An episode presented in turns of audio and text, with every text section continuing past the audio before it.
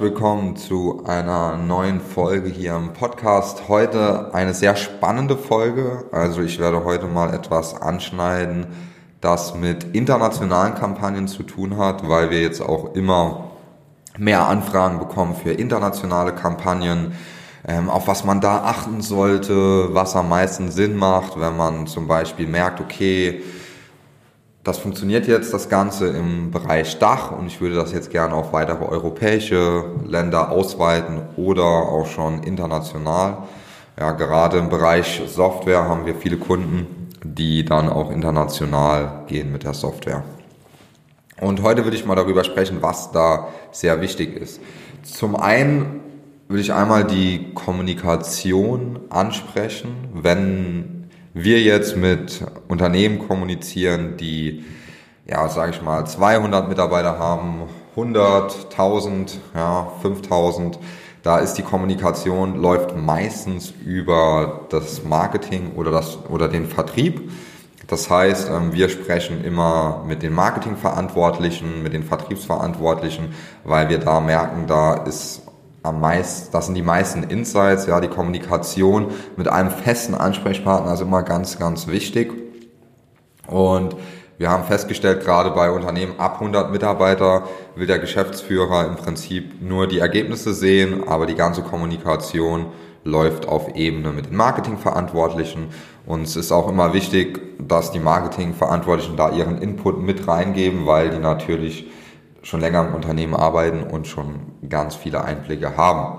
Und wie spielt das jetzt in internationalen Kampagnen eine Rolle? Warum nicht? Warum reden wir nicht nur mit dem Marketing, sondern auch mit dem Vertrieb? Folgenden Grund.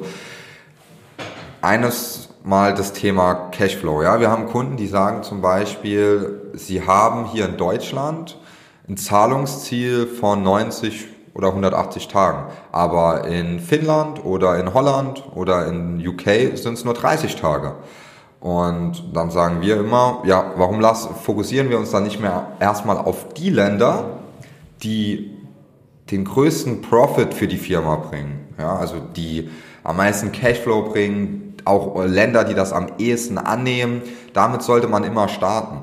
Wenn das bei dir jetzt Deutschland ist oder die Dachregion, dann startet man auch erstmal mit der Dachregion. Ja, wenn man dann die ersten Ergebnisse vorzuweisen hat, dann kann man das weiter ausweiten. Ich würde aber nie anfangen, direkt mit allen Ländern zu starten. Das ist viel zu unübersichtlich, frisst im ersten Moment viel zu viel Budget und im zweiten Schritt ist es erstmal wichtig, eine Ansprache zu finden, die funktioniert. Also nicht im zweiten Schritt, sondern im ersten Schritt ist es wichtig, eine Ansprache zu finden, die funktioniert. Weil wenn du diese Ansprache hast und die funktioniert jetzt in Deutschland oder in der Dachregion sehr gut, dann kann man das erstmal eins zu eins übersetzen ja, und auf andere Länder adaptieren, vielleicht mit kleinen Änderungen und kann sich dann anschauen, funktioniert das dort auch. Wenn das dort auch funktioniert, dann ist das super. Wenn es vielleicht nicht ganz so funktioniert, dann wählt man die Ansprache nochmal ein bisschen anders oder das Land funktioniert allgemein nicht so gut wie zum Beispiel Deutschland.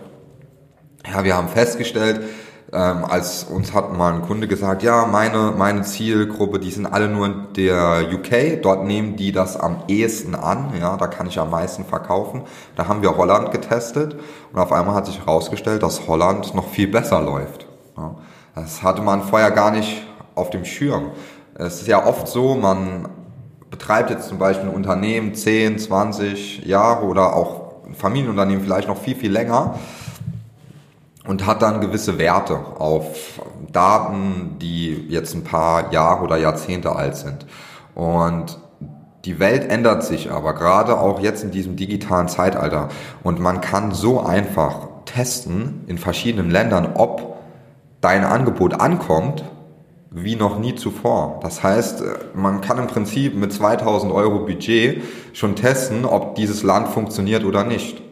Und wie, das war früher gar nicht möglich, ja. Also es ist heutzutage sehr einfach möglich, Länder zu testen, ja. Nicht nur Zielgruppen zu testen, sondern sogar Länder.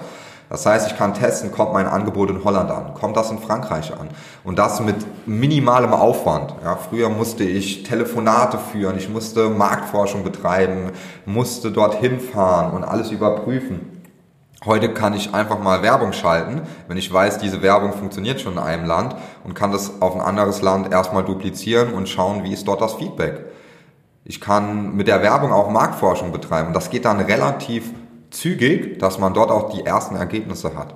Also wir sehen immer mehr, dass man im ersten Monat im Prinzip schon sehr aussagekräftige Ergebnisse hat, wenn man die Ansprache richtig wählt.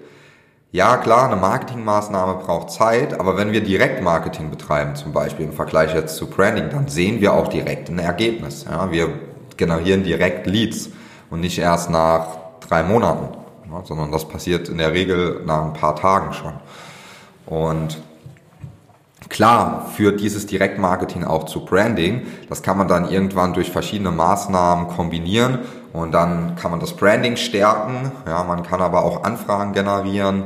Oft, wir haben es mittlerweile so, dass uns jemand auf LinkedIn sieht, dann googelt er nach uns, dann sieht er irgendwann mal wieder was und dann meldet sich die Person. Ja, hört vielleicht noch diesen Podcast hier. Also wir haben einfach mehrere Medien, die wir nutzen und das funktioniert sehr, sehr gut. Das heißt, wir machen erstmal aufmerksam auf uns durch zum Beispiel LinkedIn, generieren darüber schon Anfragen und dann googeln Personen nach uns und dort haben wir dann auch Maßnahmen, die greifen. Oder YouTube, ja. Wird auch noch unterschätzt, YouTube. Gerade äh, im Retargeting sehr stark, setzen wir auch vermehrt ein für Kunden, die jetzt auf LinkedIn schon gute Erfolge haben und irgendwann ist es dann auch so, je nachdem wie groß deine Zielgruppe ist, dann kann man auf LinkedIn nicht mehr mehr Geld ausgeben. Das führt nicht wirklich zu mehr Ergebnis oder mehr Umsatz. Und das passiert zum Beispiel bei 10.000 Euro monatlich. Ja, wir, manch, bei uns ist es so, wir können auch 30.000 Euro im Monat ausgeben und cappen immer noch nicht. Jetzt so langsam, ja, aber man kann da schon, wenn die Zielgruppe groß genug ist, da gibt es auch ein paar Möglichkeiten, die Zielgruppe auszuweiten, das Angebot zu erweitern und dann kann man natürlich auch mehr Geld ausgeben. Aber das sollte man auch nur machen, wenn der Return dementsprechend gut ist. Und ja, da haben wir auch festgestellt, dass YouTube auch ein sehr guter Kanal ist, um da Maßnahmen im B2B zu betreiben. Ist von der Qualität vielleicht nicht ganz so stark wie LinkedIn, aber wenn wir jetzt diesen Aspekt vom Retargeting nehmen, das heißt, jemand sieht zum Beispiel eine Anzeige auf LinkedIn, klickt da drauf, ja, kommt mit unserem Unternehmen in Kontakt und dann wird er gespeichert sozusagen. Und dann sieht er immer wieder Werbung auf YouTube von uns. Und dann ist die Qualität sehr gut, weil der ja initial von LinkedIn gekommen ist.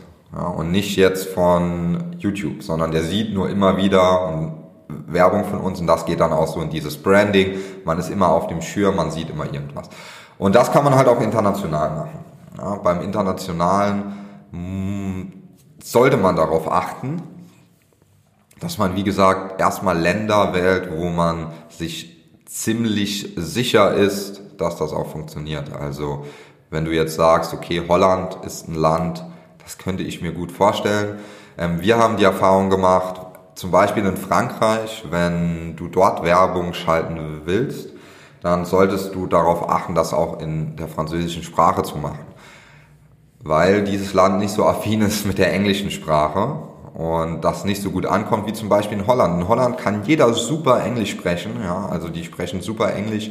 Englische Werbeanzeigen funktionieren auch und man kann dann auch anrufen, auf Englisch telefonieren. Da haben wir in Frankreich schon die ein oder anderen Probleme gehabt, auch in anderen Ländern, ja. Pakistan, Indien, wenn man dort Werbung schalten will. Also wir haben da schon sehr große internationale Kampagnen gestartet. Da muss man dann immer genau schauen, welche Länder machen am meisten Sinn. Bisher, man kann das nicht pauschalisieren. Ich sage jetzt trotzdem mal ein paar Länder, die sehr gut funktionieren bei Kunden von uns. Das ist zum Beispiel Holland, das ist Schweden, das ist Finnland, das ist die UK, Kanada, Australien, ja, je nachdem. Und dann Amerika. Amerika würde ich aber immer als letztes mit reinnehmen, weil dort die Competition sehr stark ist, ähm, was LinkedIn angeht. Deswegen würde ich mich zuerst auf die anderen Länder fokussieren. Was wir auch festgestellt haben, war, dass wenn wir zu viele Länder reinpacken in eine Kampagne, also wenn Länder getestet werden, bitte immer in jeder Kampagne ein Land testen. Weil das Problem ist, wenn du jetzt alle Länder in eine Kampagne nimmst und dann darauf bietest, dann sucht sich LinkedIn natürlich erstmal die günstigsten Platzierungen, die es finden kann. Und dementsprechend ist das dann nicht so optimal, sage ich mal, weil wenn du jetzt zum Beispiel Holland da drin hast und Indien, dann wird die Werbung im Prinzip nur in Indien ausgespielt und nicht in Holland. Deswegen für jedes Land eine Kampagne. Das ist ganz wichtig, wenn du jetzt überlegst, auch mal international was zu starten. Auf jeden Fall kann ich das empfehlen, das auch zu testen, ja, sich da ranzutrauen, auch mal international was zu testen. Wenn das jetzt für dich keine Rolle spielt und du sagst, nee, ich bin nur in der Dachregion, dann kann, kann man auch mal Deutschland, Österreich und Schweiz getrennt testen. Muss man nicht immer, aber wenn die Zielgruppe relativ groß ist, dann würde ich das machen. Mit relativ groß meine ich zum Beispiel über 100.000 dann würde ich auf jeden Fall die Länder einzeln testen und da genau schauen, wie die Ergebnisse sind. Ansonsten, wenn du eine Zielgruppe hast, die sehr klein ist, 10, 20, 30.000, dann ganze Dachregion reinnehmen. Dann lieber unterschiedliche Zielgruppen testen, unterschiedliche Ansprachen, mehr Variationen. Das ist ganz wichtig, ja, weil wenn nur 30.000 Leute in der Zielgruppe sind, dann sind die auch relativ schnell erreicht alle und dann muss man mit mehr Variationen spielen. Das heißt, unterschiedliche Bilder, mal ein Video, mal ein White Paper, unterschiedliche Copies, Headlines und da einfach durchtesten. Das ist ganz, ganz wichtig. Egal ob in Deutschland, im Ausland, international. Also das ist immer sehr entscheidend. Das merken wir auch äh, wenn dann jemand zwei Monate nichts ändert in den Kampagnen, dann werden die, liefern die keine Ergebnisse mehr.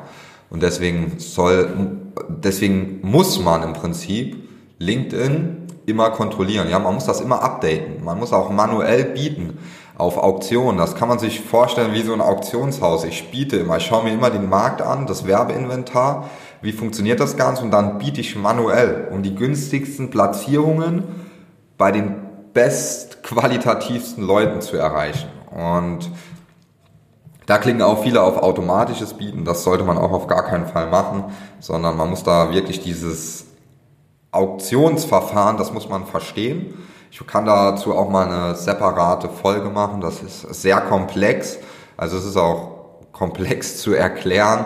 Aber wenn man das verstanden hat, dann fallen die Kosten halt 30 Prozent, aber die Qualität der Leads wird nicht schlechter, sondern man bietet halt einfach nur richtig und kriegt zum bestmöglichen Preis die bestmögliche Qualität an Interessenten, also sozusagen an Werbeinventar. Wenn ich jetzt nur Vorstände von großen Konzernen targetieren möchte, dann kann man das mit einer Auktion machen. Ansonsten zahlt man da 12, 13, 14 Euro für einen Klick. Wenn man das aber geschickt macht, dann funktioniert das auch unter 10 Euro. Man muss nur wissen, wie das Ganze funktioniert, das ordentlich aussetzen. Wie gesagt, das ist sehr komplex, aber auch Vorstände von großen Konzernen kann man sehr gut erreichen. Ja, soweit, so gut würde ich sagen mit dieser Folge. Ich hoffe, es hat dir weitergeholfen.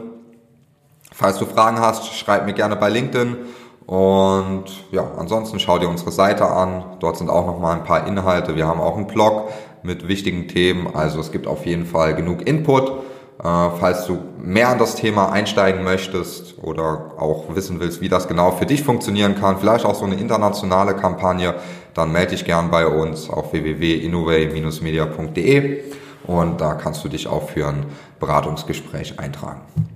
Okay, dann wünsche ich dir noch viel Erfolg diese Woche und alles Gute, dein Maurice Braun.